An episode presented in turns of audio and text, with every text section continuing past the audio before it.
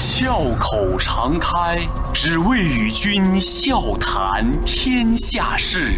傲视群雄，我等另类论古今。江山炫美，风流人物尽在其中。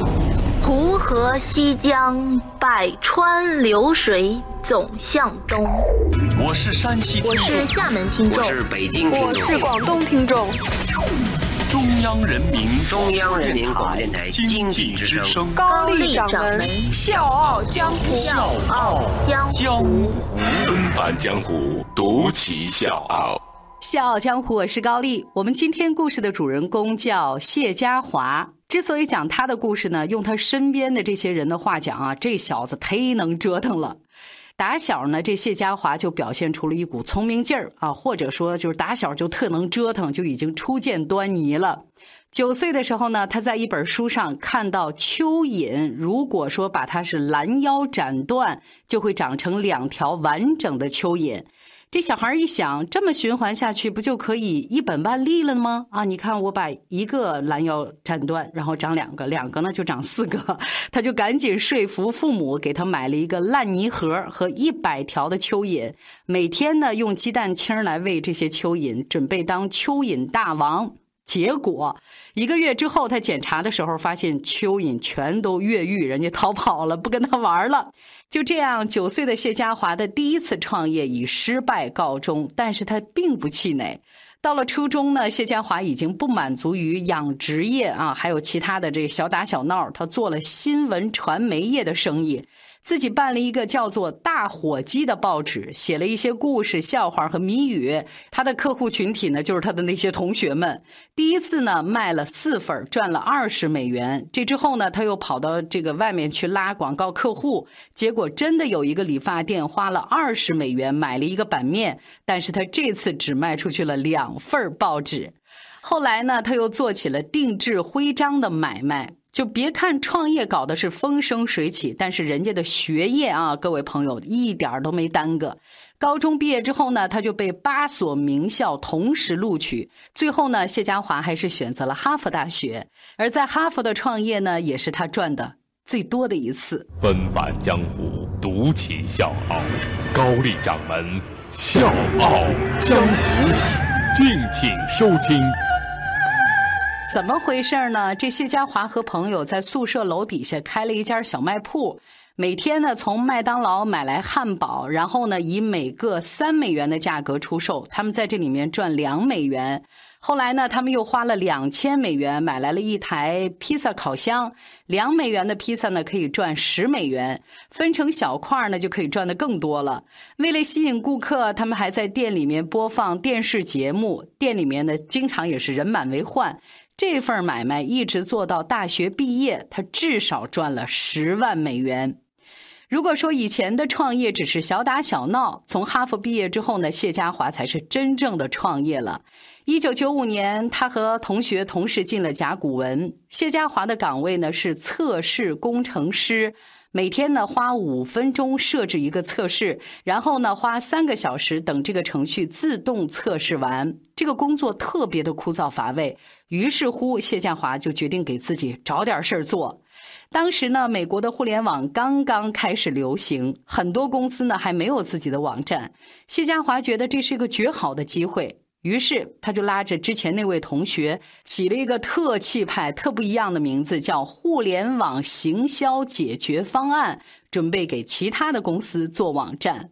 咱老话说了，万事开头难，但是在谢家华这儿一点都不难。他先是给当地的商会免费做了一个网站，然后呢，让商会跟他们的会员企业来推荐自己，然后接着就搞定当地的最大的商场，让商场跟自己的供应商来推荐自己。渠道打开之后，他的同学负责技术开发，谢家华呢是当起了销售和客服。第一笔两千美元进账之后，他俩直接辞去了甲骨文的工作，专心创业。但是呢，几个月之后，这俩人对做网站又没了兴趣了。机械流水式的工作对他们来说太没激情、太没劲了。这两个人又搞起了别的发明。为了给大家推广网站，这俩人呢做了一个插件儿。如果在他们这儿注册用了这个插件之后呢，自己的网站上就会出现其他网站的随机广告，浏览量越高，积分就越多。积分到了一定程度之后呢，就可以免费做广告了。这个插件就是最早的链接交换，像现在咱的什么友情链接、网站广告和广告联盟，都是受谢家华这个小插件的影响。能免费给网站做推广，很多的站长都纷纷加盟了，链接交换的知名度一下就提高了。五月之后的某一天，谢家华接到了一个电话，打电话的是一个叫兰尼的人，而这个电话对于谢家华来说。太重要了！我是吴伯凡，邀请你在微信公众号搜索“经济之声笑傲江湖”，记得点赞哦。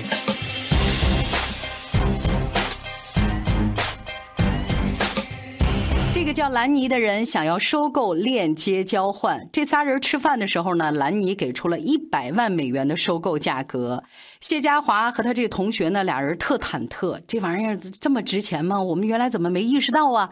但是这俩人考虑了很长时间之后，就觉得这玩意儿应该更值钱。他就告诉兰尼：“如果你给我两百万美元，我就卖。”当然，这买卖最后是黄了。接下来呢，谢家华把公司规模进行了扩增，从原来的两个人发展到了两百多个人。一九九六年的年底，雅虎创始人杨致远就找上门，花两千万美元收购。谢家华当时都吃了一惊啊！一年多的时间我就涨了二十倍，怎么可能？Oh my god！但是呢，他还是没有卖，他觉得现在还是不是卖掉的最好时机。一九九八年十一月，这个时候的公司内部出现了很多问题，谢家华呢也没有心思再经营了。于是他以二点六五亿美元把这个插件卖给了微软，但是微软在合同里面附加了一个条件：谢家华必须在公司待上一年，薪资四千万美元。如果离开的话，得付八百万的违约金。最后，谢家华还是离开了。可是谁又能想到，这次离开成就了一个完全不一样的？谢家华。Anywhere you are, I am near. Anywhere you go, I'll be there. Anytime you whisper my name, you'll see how every single promise I'll keep. Cause what kind of guy would I be if I was to leave when you need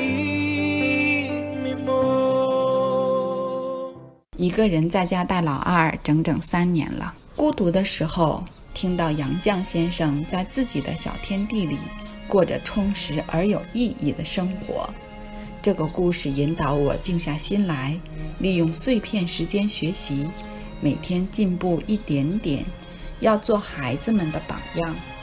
前几天跟丈夫生气，听到舒马赫的妻子排除万难，对深爱的丈夫不离不弃。这个故事告诉我，要珍惜身边的每一个亲人。教育儿子的时候，不需要多说什么，只是让他听听 C 罗的故事，要向 C 罗学习，要相信善良，传递善良。给小女儿选择道路的时候，叶嘉莹先生的故事再次为我指引了前行的方向。希望诗词能成为他的最爱。希望我能成功，希望《笑傲江湖》的故事能陪伴我们的王小糖包和王大糖包一起成长。我们坐在高高的谷堆旁边，听妈妈讲那过去的事情。一九九八年，谢家华把自己的链接交换以二点六五亿美元的天价卖给了微软。在这个过程当中呢，红杉资本当时投资链接交换三百万美元，最后收获了五千万美元。这个事儿呢，对谢家华的触动非常大。于是乎，在卖了链接交换之后，谢家华又创办了一个青蛙创投孵化器的风险投资基金。咱就从这只青蛙说起吧。纷返江湖，独起笑傲。高丽掌门笑傲江湖，敬请收听。做了风投之后，谢家华短时间内投资了二十家公司。有一天，一个叫尼克斯威姆的创业者给谢家华打电话，他说呢：“我自己创办了一个卖鞋的网站，我需要一笔钱把它发展成一家网上鞋店。”当时呢，这个网站刚建立，其实谢家华并不看好。但是他了解了之后，发现美国鞋业市场高达四百亿规模，其中百分之五的份额是通过邮购完成的，这个就让他非常的心动。于是他投资一百万美元作为种子基金，而且给公司取了一个新名字，就是后面非常著名的 Zappos 美捷布。刚开始呢，谢家华的身份还是一个投资者，但是这个网站业绩平平，经历了财务危机之后呢，谢家华看不下去了，就直接入主美捷部，担任 CEO，做起了创始人。这个 CEO 其实真的是很难当。从两千年到二零零三年的六月份，美捷部一直是在财务危机当中没有办法自拔。谢家华呢，不但是抵押了自己的房产，还经常奔走于什么投资公司和各个银行之间。虽然销售额每年都翻倍，但总是入不敷出。一直到二零零三年的六月份，一笔六百万美元的贷款进账，七千万美元的销售额才彻底解决了财务危机。财务危机解决之后的美捷部真的是不可思议的一飞冲天。其实最让客户称道的是他们的服务态度。就是很多网上评价说，简直是帅炸天了。而且呢，有业内人士说，比全球任何一家公司的服务都好。怎么个好法呢？我给各位说一下。美捷部的官网上有一千两百多个品牌，二十多万个款式，四百多万双鞋。不管买什么鞋，你都能买到。快递呢更是牛，全部是空运，甭管你在美国什么地方，几乎都能次日送达。说到美睫部的核心业务，我还想多说两句，就是很多人开玩笑说是业界良心。举个例子啊，你在网上买一双鞋，人家呢会给你发来三双鞋，让你试穿，试穿之后你留下那个最舒服那双，其他那两双你给人退回去。咱平时呢，在网上买东西都是先付款再发货，或者是货到付款，一手交钱一手交货，天经地义，对吧？但是在美捷部可以延期付款，而且还是九十天。最牛的还是退换货这个环节，咱们经常看到的一些标准是什么？七天无条件退换货，有的时间长点十五天，还有什么一个月之内。但是美捷部直接是三百六十五天无条件退换货，而且还包邮。再比如啊，平常咱在网上买东西都是出了问题会去找客服，但是在美捷部。甭管你有什么问题，都可以找他的客服。比如说啊，我今天哎呀，我觉得太孤独了，太没劲了，我想找个人唠嗑，你就可以去找美睫部的客服。再比如什么打王者荣耀输了，心情不好，还可以去找美睫部客服。总而言之，只要你想聊，人家就陪你闲聊。曾经呢，有一个客服跟顾客整整唠了六个小时的嗑。这个看似闲聊服务，但是呢，让很多客户在不经意之间对美睫部产生了深深的依赖。很多人说是太人性化了，因为对客服的信赖而产生了对这个品牌的无限信赖。当然，在我看来，应对产品不满意的服务才是真的牛。比如说，客服呢可以用自己的思路来解决顾客的问题，不需要任何人的批准。如果客户在美睫部找不到满意的鞋，他们的客服呢会给你推荐三家竞争对手的网站，用这样的方式帮顾客找到自己喜欢的鞋。所以各位听一听，这样的服务怎么会不让顾客满意呢？也是这样的服务，让美捷部在美国打遍天下无敌手，于是才有了后面更传奇的神话。二零零九年，亚马逊以十二亿美元收购美捷部。我是水皮，向你推荐有性格的节目《笑傲江湖》，请在微信公众号搜索“经济之声笑傲江湖”，记得点赞哦。华裔小伙谢家华的创业经历，大家千万不要小看。因为他的案例已经三次被写进了哈佛商学院的教材。对于他的成功，绝对不能说是机遇或者是幸运，而是他的不停的折腾和敢于创新，勇于冒险、开放思想，这是谢家华的创业秘诀。从他的创业路就可以看出来，要想创业成功，或者说一个企业想要成功的关键要素是产品，也是服务。小江我是刚，明天见。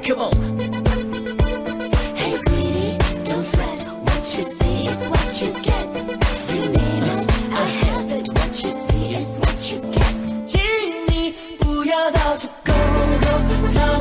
个需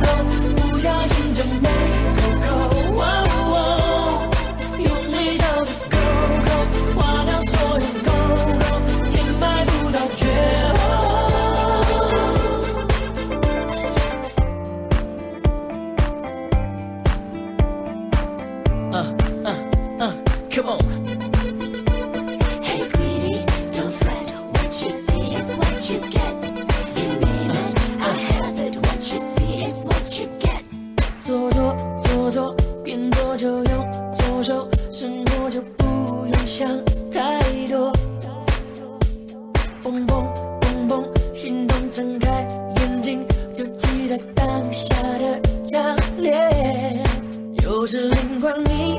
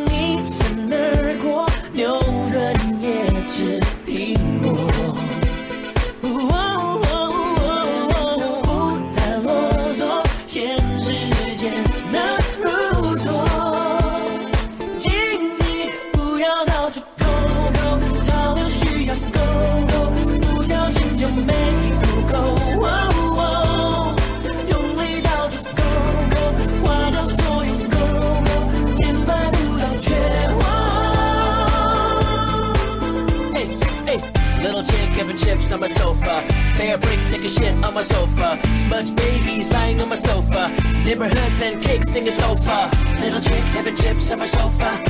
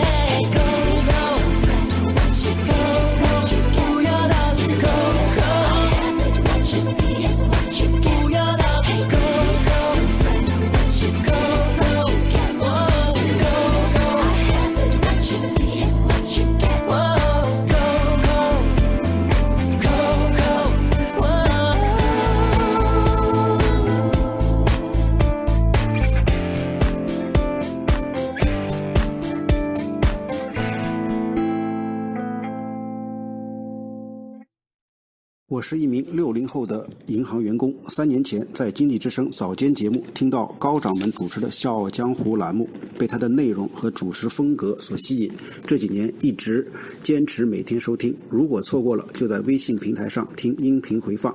给我印象最深的是一期关于敦煌研究院樊进诗的节目，讲述了他们夫妇为了国家事业默默奉献一生的故事。每次听高掌门的节目，都能有所收获，有所感悟，满满的正能量。高掌门的节目，无论从选题和制作都非常用心，能从他每次结尾的配歌感觉出来。不知不觉，这个栏目已经三年了。在此，希望高掌门今后能把栏目越办越好，受众越来越多。我也会一直支持《笑傲江湖》这个节目，因为我是他半个老乡。